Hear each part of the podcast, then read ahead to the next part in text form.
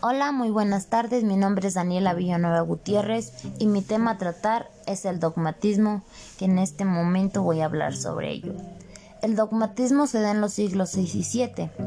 El dogmatismo, al ser la posibilidad propia del hombre ingenuo, es la más antigua y prigmenia posición, tanto en el sentido psicológico como en el histórico. Sus representantes fueron tales de Mileto, Anaximandro, Anaxímenes, Pitágoras, entre otros.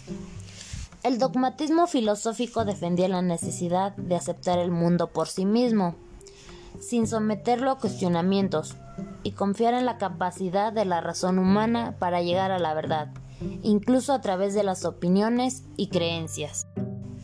Esta escuela se originó en la antigua Grecia, de la época clásica, cuando el dogma se entendía como opinión filosófica.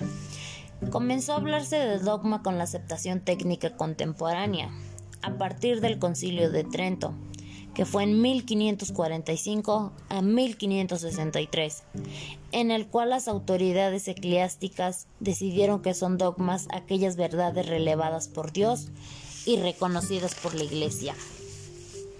El dogmatismo se refiere de un modo general a la tendencia de asumir ciertos principios o doctrinas de un modo absoluto y tangente, sin admitir cuestionamientos, como es el caso de los dogmas religiosos, de los que no podemos pedir evidencia alguna, sino que está en nosotros creer o no creer. Entendemos por dogmatismo una posición epistemológica, para la cual no existe el problema del conocimiento. Se establece como un supuesto la posibilidad de la realidad, y el contacto entre el sujeto y el objeto. Esta posición es comprensible, ya que el sujeto es la conciencia cognoscente.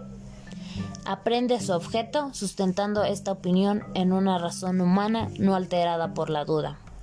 El hecho que el conocimiento no sea un problema para el dogmatismo, este se apoya en una noción deficiente de la esencia del conocimiento.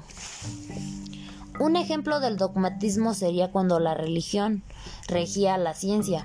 Esta se plagó de creencias fantasiosas.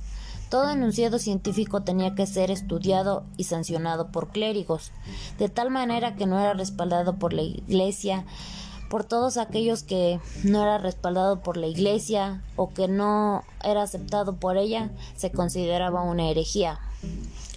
Con esto llego a la conclusión que se debe estimular el buen pensar, ya que es una posición filosófica en la cual se ha podido inferir que nosotros desde que somos niños podemos creer en el mundo, que es tal y como nosotros lo vemos o es como nos lo enseñan.